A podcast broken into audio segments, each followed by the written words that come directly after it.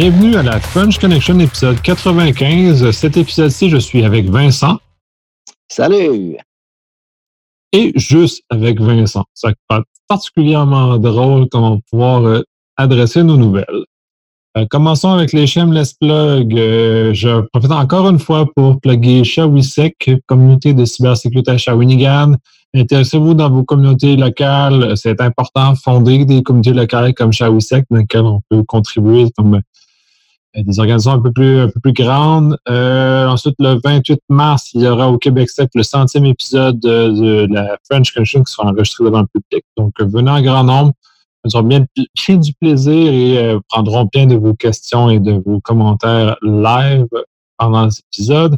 Et finalement, le 8 avril, il y aura le CQ, l'événement de sécurité défensive organisé par euh, Québec numérique, dépêchez-vous parce que les inscriptions se terminent quand même dans pas trop de temps. Fait que si vous voulez avoir euh, une place et euh, participer à cet événement-là, faites, le et commençons avec les nouvelles. Comme Vincent piqué ma curiosité, on va commencer avec le fait que MySpace a divulgué avoir perdu plus de 50 millions de chansons téléversées entre 2003 et 2015. Eh oui, écoutez, la planification d'un rehaussement de l'infrastructure, c'est important pour éviter ce qui est arrivé à MySpace. Euh, alors, euh, en date d'aujourd'hui, en fait, c'est aujourd'hui que, que, non, c'est pas vrai. C'est le 8 mars dernier qu'il y a eu une divulgation de la part de MySpace qui explique pourquoi l'accumulation en majorité de chansons euh, accumulées sur le site en 2003 puis 2015 comment tout d'un coup cette, euh, cette, euh, cette, quantité phénoménale, on parle de 50 millions à peu près euh, de fichiers musicaux la majorité des MP3, comment cela ça a disparu du jour, du jour au lendemain? Ben, écoutez, c'est c'est le résultat d'une mauvaise planification de rehaussement de même que le, le, le, un des fondateurs de la startup euh, est, est, est, même sceptique de l'explication que son staff leur, lui a donnée euh, ils ont rehaussé des composantes mécaniques, que ce soit de la RAM, du processeur, euh, des blades, de la virtualisation, peu importe, mais euh, ils ont fait une, une mise à jour dernièrement. Et puis, le lendemain, ben écoutez, les plaintes ont commencé à rentrer. ils ont ils ont un département justement des plaintes dans ce secteur-là. Et puis et puis voilà, disparition de 50 millions de chansons. Puis malheureusement, pour puis il n'y a pas juste de ça, il a pas juste ça, là, mais c'est la majorité. Euh, la compagnie dit qu'elle n'est pas en mesure de récupérer quoi que ce soit. C'est euh, vraiment louche. Euh, en 2019. Puis en plus, dans, ce qui me fascine dans ta nouvelle, c'est que ils hébergent eux-mêmes leur stock. Mettent même pas ça dans un hébergeur spécialisé comme Amazon ou Azure. C'est vraiment, ça me gasté. C'est pour ça aussi que dans sa déclaration, ce qui est étrange, euh, en fait, quand on lit entre les lignes, le fondateur euh, donne l'impression qu'il pense à un sabotage à l'interne. Euh, oui, c'est. Mais quand même, en deux, pour le nombre de compagnies qui se sont plantées, Colin, c'est c'est fondamental. Je MySpace sont là depuis tellement longtemps, il aurait dû, je sais pas, minimalement utiliser les services d'Amazon ou euh, peu importe l'hébergeur infonuagique, n'importe. Pour leur backup au moins, juste les backups. Backup, tu l'as dit. La meilleure assurance pour une compagnie qui, qui, qui gère des données. Mais bon, écoutez, moi, j'ai aucune idée. Moi, je suis pas sur place. J'ai pas pu aller voir. Tout ce qu'on a, c'est à peu près huit paragraphes. Vous c'est en anglais, c'est sur CNET. Euh, vous irez voir. Euh, c'est bien comique, mais comme comme euh, Andy Bio dit dans sa déclaration, ben, ça donne l'impression que c'était comme voulu que ces, ces fichiers-là disparaissent. Alors, un beau, un beau projet raté. ouais, mais j'imagine parce que dire des rater, rater ça et perdre 50 millions de fichiers, euh, c'est tough maintenant pour une compagnie qui se respecte. Mais 2003-2015, les pertes des ventes, le piratage via des MP3, on parle pour parler, là. Y a-t-il une coupe de mandats, de perquisitions qui pendaient au bout du nez puis a décidé de faire un sabotage fantastique pour effacer la trace de tout ça? On parle, hein, on jase entre nous autres, là. Mais vous irez, vous, irez lire le petit article qui est comique, vous ferez votre propre idée. Puis, euh, ben, écoutez, moi, j'ai juste une recommandation. Avant de faire affaire avec MySpace ou si vous faites affaire avec MySpace, je, je, je, je, vous recommanderais de regarder un autre produit euh, similaire ailleurs, même s'il y a quelques frais associés. En même temps, je suis un peu fasciné parce que je pensais que c'était une plateforme qui était en train de mourir de toute façon. Fait que. Ou bien, c'est un bel article pour faire mousser justement euh, sa popularité puis euh, faire partie des grands. Popularité veut dire que tu as perdu des données. Moyen. mais n'empêche, parlez-de-moi, parlez-moi en bien, parlez-moi en mal, mais parlez de moi. C'est peut-être la stratégie qu'ils ont utilisée à ce moment-là. Oh, c'est 12 heures, ça, surtout dans ce créneau-là, mais bon. Qui sait, mais de toute façon, comme tu dis, il peut y avoir complot, il peut y avoir un paquet d'affaires d'intentions cachées dans ça. C'est une nouvelle qui est tout à fait comique et très intéressante de regarder comme ça. Passons à la nouvelle suivante, qui est cette fois la mienne.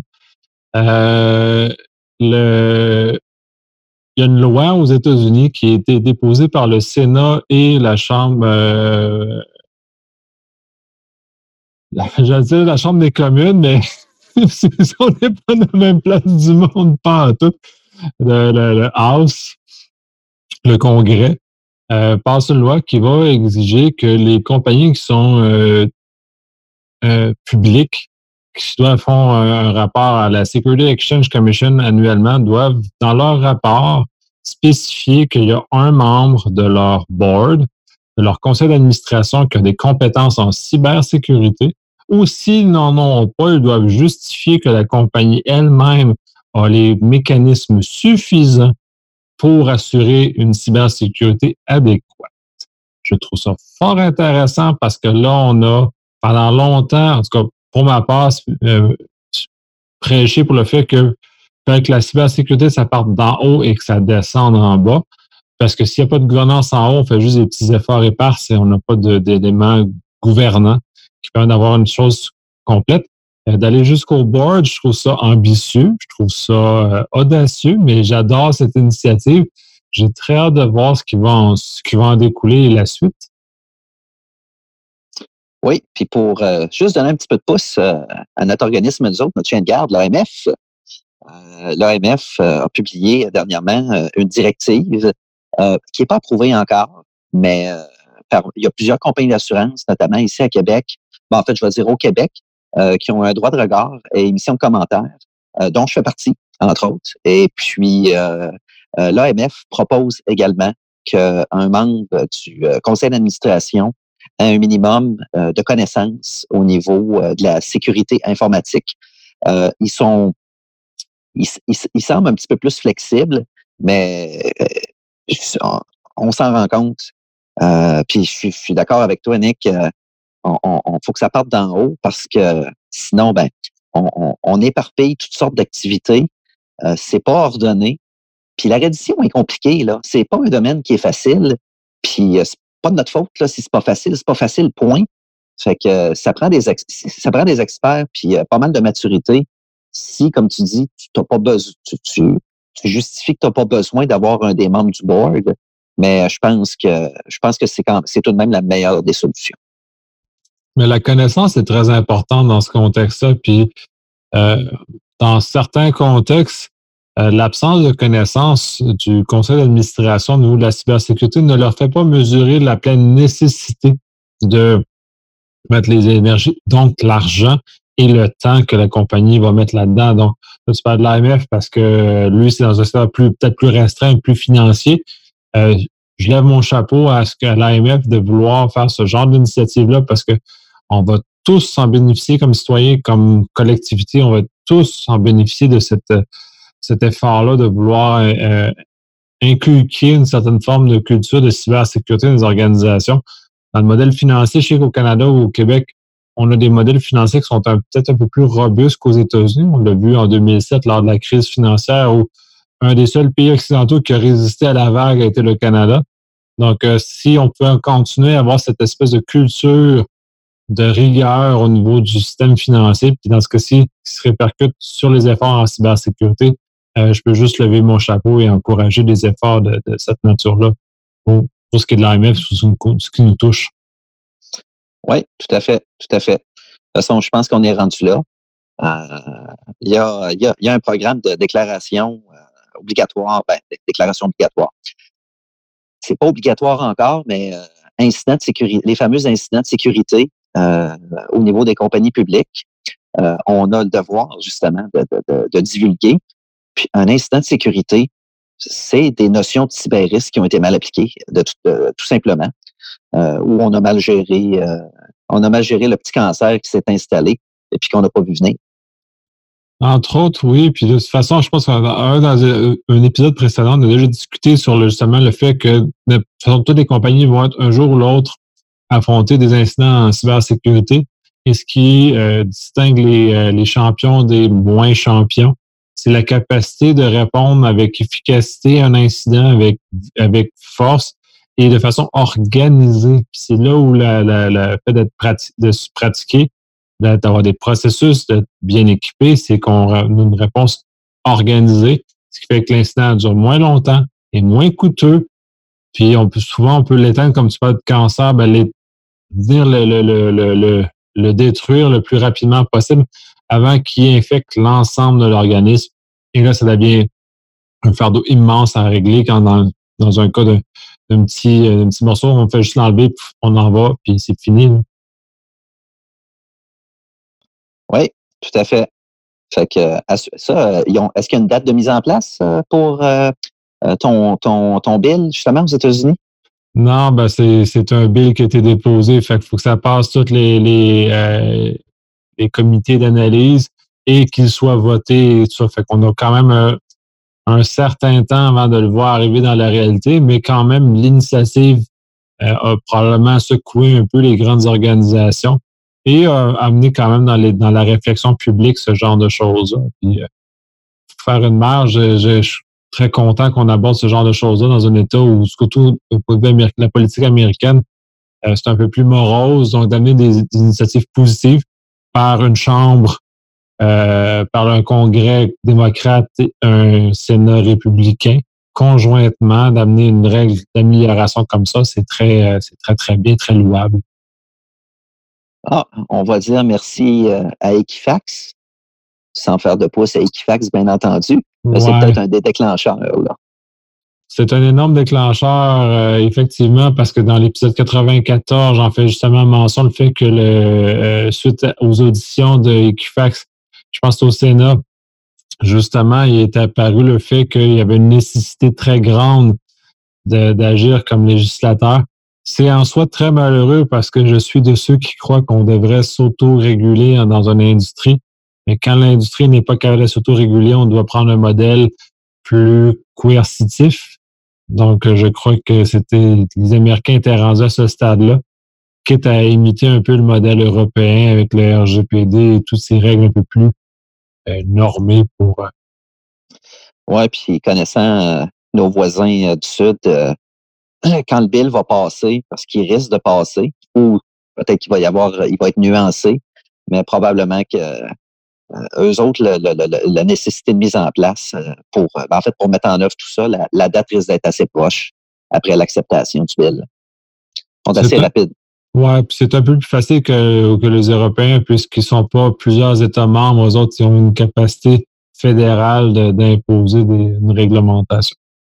C'est à suivre, c'est à voir je trouve ça très favorable. C'est un changement assez important dans, dans le mot dans le mot du cyber, puis avec tout, ce, tout le négatif qui se passe dans le monde du cyber, sans excluant tout le monde réel. Euh, je trouve ça très rafraîchissant de voir des initiatives positives de cette nature-là. Et on va switcher à une autre nouvelle, la dernière, qui euh, qu'on refait un espèce de suivi sur le Bitcoin, l'organisation qui a perdu le mot de passe du cold wallet et finalement, c'est peut-être pas tant, perdu que ça. Ben, écoutez, là, présentement, euh, c'est cette petite nouvelle qu'on a faite là, en début d'année.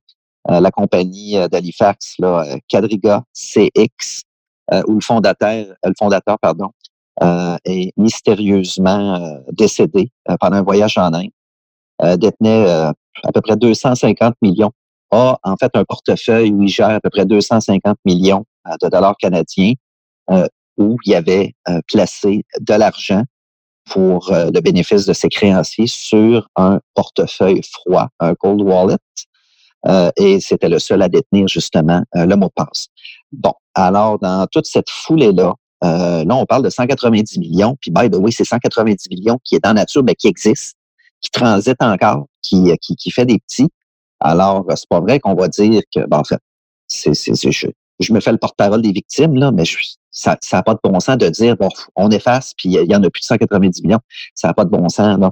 Euh, c'est que présentement, ben, les organismes canadiens de réglementation du secteur des valeurs mobilières euh, font une genre, un genre, une, mise à niveau avec les organismes provinciaux euh, pour euh, trouver un moyen justement de euh, trouver en fait un modèle pour régulariser euh, ce secteur-là, parce que malheureusement, ce secteur-là n'est pas considéré justement euh, à proprement dit comme des, bougez pas, je vais vous dire ça, je lis ici, c'est pas reconnu en tant que bourse de valeur ou autorisé à exercer des activités de marché, mais il semble qu'il pencherait plus vers un, modèle de valeur justement en soi. Fait qu'il invite les différentes autorités provinciales à trouver un cadre, un cadre de gouvernance pour gérer ce secteur-là. Euh, on a, ça, c'est en date de vendredi dernier. Alors, euh, présentement, j'ai pas accès aux documents, je les ai pas vus, mais euh, j'ai bien hâte de voir qu'est-ce que ça va donner, parce que je pense qu'on est rendu là aussi. Euh, il y a plusieurs, il y a plusieurs types de monnaies. Là. Bitcoin, je les nommerai pas toutes, là, mais là, il y a plusieurs de ces monnaies-là, puis ça marche. Il y a des milliards qui se transigent euh, annuellement. Il faut trouver un moyen d'encadrer ce marché-là pour protéger les investisseurs. Ben, effectivement, de toute façon, c'est une c'est une chose de spéculation sauvage dans ce cas-ci, fait que c'est c'est très important de protéger le, le, petit investisseur parce que autant les gens se sont laissés emballer par la, perspective de faire beaucoup d'argent spéculatif sur le marché, sur la valeur du Bitcoin qui va fluctuer très rapidement. Euh, ils ont tendance à pas nécessairement le voir le degré de connaissance qui est associé avec les marchés spéculatifs et de comprendre le risque dans lequel ils vont investir parce que c'est un risque qui est énorme. C'est un marché qui est excessivement volatile. Même les marchés boursiers sont pas aussi volatiles que ça. Donc, euh, non, c'est faut une compréhension. Puis il faudrait soit la limite, ben, c'est ça, là, on est encore dans le contexte, est-ce qu'on va légiférer beaucoup pour protéger le monde ou on va laisser l'innovation s'exprimer? Euh, mon expérience me dit qu'avec le temps, les gens ne sont pas suffisamment éclairés pour prendre une décision face à ce genre de choses-là. Ils ne comprennent pas les risques dans lesquels ils vont se, ils vont se mettre. Donc, comme bon père de famille, le législateur doit intervenir, comme dans ce cas-ci, et euh, encadrer de façon euh, légale l'utilisation, la vente, le, mining et tout ce qui suit de, ce marché spéculatif-là, parce qu'il faut arrêter de parler que c'est une technologie, c'est un marché spéculatif. Oui, tu as, raison. Euh, les valeurs mobilières, même, euh, même des gens très intelligents qui comprennent, qui comprennent le marché, euh, c'est une chose, mais il faut se comprendre nous-mêmes en tant que, en tant que, que, que, que, en tant que prise de risque. C'est des risques qu'on prend, est-ce qu'on les comprend bien? Ce secteur-là, comme tu l'as dit, c'est un très haut risque, c'est très spéculatif, c'est sauvage. Euh, les, fluctuations sont euh, phénoménales. En plus que le secteur n'est pas réglementé.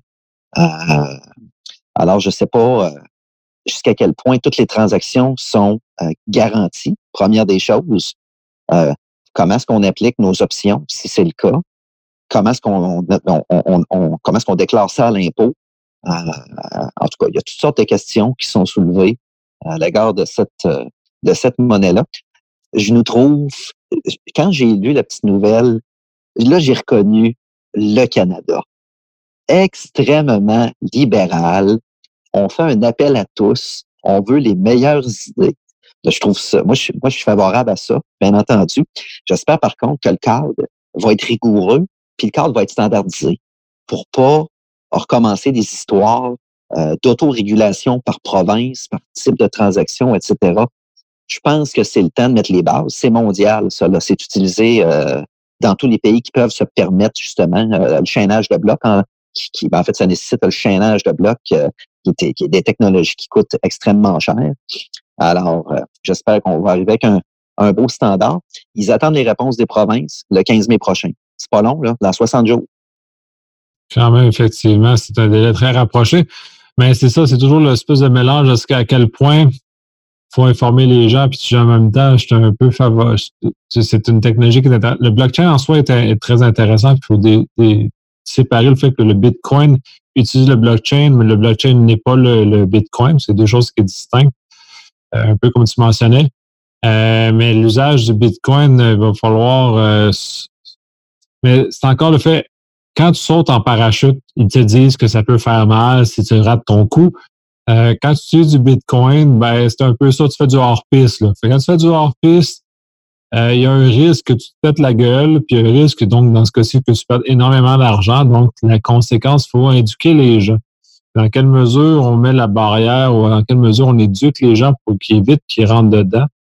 Euh, mais c'est un peu difficile dans un marché non régulé, mais ultimement, se péter la fiole en faisant du hors-piste, euh, euh, qui suis-je pour t'interdire de le faire?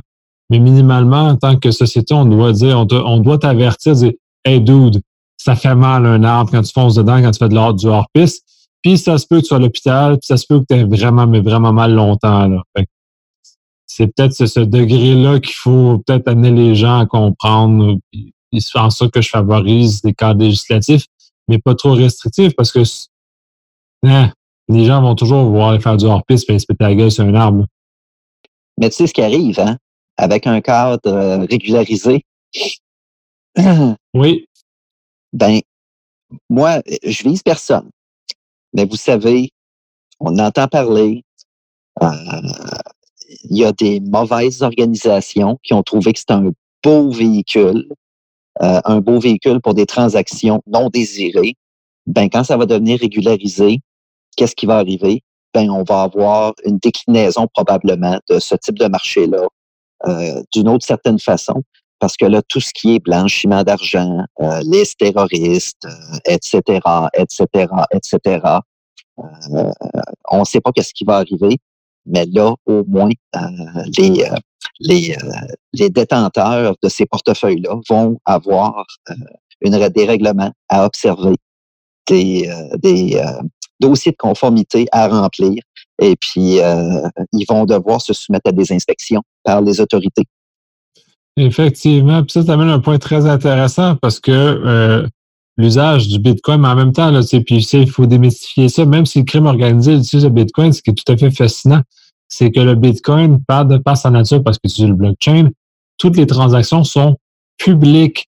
Donc, c'est pas anonyme au sens où on a tendance à le croire. En ce sens, c'est même un outil très utile pour les organisations policières de tracer le mouvement des bitcoins parce qu'ils sont capables de cette information-là, de tracer les mouvements d'argent dans le crime organisé. Et c'est, il faut en même temps, c'est ça l'espèce d'équilibre entre le législateur qui veut absolument euh, mettre son nez partout et l'espèce de zone grise qu'on doit tolérer pour être capable de tracer le crime, parce que le crime, on ne faut, faut pas se cacher, on ne sera jamais capable de l'éradiquer. Parce que du moins dans la structure de société dans laquelle on a présentement. Mais cela étant, euh, faut trouver une zone au moins que les, forces policières aient des outils, soient capables de retracer sans faire peur. En tout cas, il y a comme une zone sans exiger de l'infiltration malade à la Damien qui est quand même infiltrée dans des zones obscures. Euh, Ouais, ce que, ce que, ce que, pour faire du pouce, ce que tu viens de dire, c'est mon expression à soir, ça, faire du pouce, pour, euh, pour, euh, pour amplifier, en fait, ce que tu viens de dire sur euh, la, la, la, le fait que les transactions sont publiques. Ce qui est fantastique aussi avec les, les, transactions de crypto-monnaie via le blockchain, c'est l'authenticité de la transaction. Là, si tu t'apprends, il y a un fourrage, là. C'est une preuve en soi. C'est déposé en cours, c'est réfutable. Présentement, il y a des belles compagnies qui utilisent ça pour euh, l'authenticité des brevets, euh, l'authenticité des actes notariés, l'authenticité de transactions bancaires, détention de, des avoirs à l'étranger. C'est le, le, meilleur modèle pour l'instant. En fait, c'est le modèle, je dirais pas le plus performant parce que c'est long pour avoir une chaîne d'authenticité, mais une fois que c'est fait, la performance que ça donne en termes de pièces juridiques, là, euh, il va falloir que, comme tu dis, le crime organisé euh, fasse attention. Ah, tout à fait. Effectivement, j'aime bien l'argumentaire que tu amènes, mais effectivement, c'est assez euh, irréfutable une fois que ton euh, ta blockchain est constituée, elle est indestructible. Donc, elle a par, par, par, par elle-même une portée, elle est autoportante juridiquement parlant, ce qui est fascinant parce qu'on n'a pas de structure. C'est la première fois qu'on a une structure aussi capable de faire ce genre de choses-là. Fait que j'ai très, euh, très intéressant. Ouais, fait que euh, à suivre. Pas besoin de notaire justement pour authentifier une pièce ou un juge pour l'authentifier. Oui, ça l'amène des, ça l'amène des, réflexions nouvelles. Fait que j'ai très hâte de voir comment ça va. Le, le, blockchain va comme migrer vers des aspects plus légaux de, de, de ce que c'est. C'est très intéressant. Beaucoup de choses à suivre. Oh yes. Fait que ça fait le tour de nouvelles pour, euh, pour cette fois-ci. Euh, As-tu une phrase pour conclure? Euh, ben oui. À la prochaine. On passer une semaine en toute sécurité. À plus. Salut.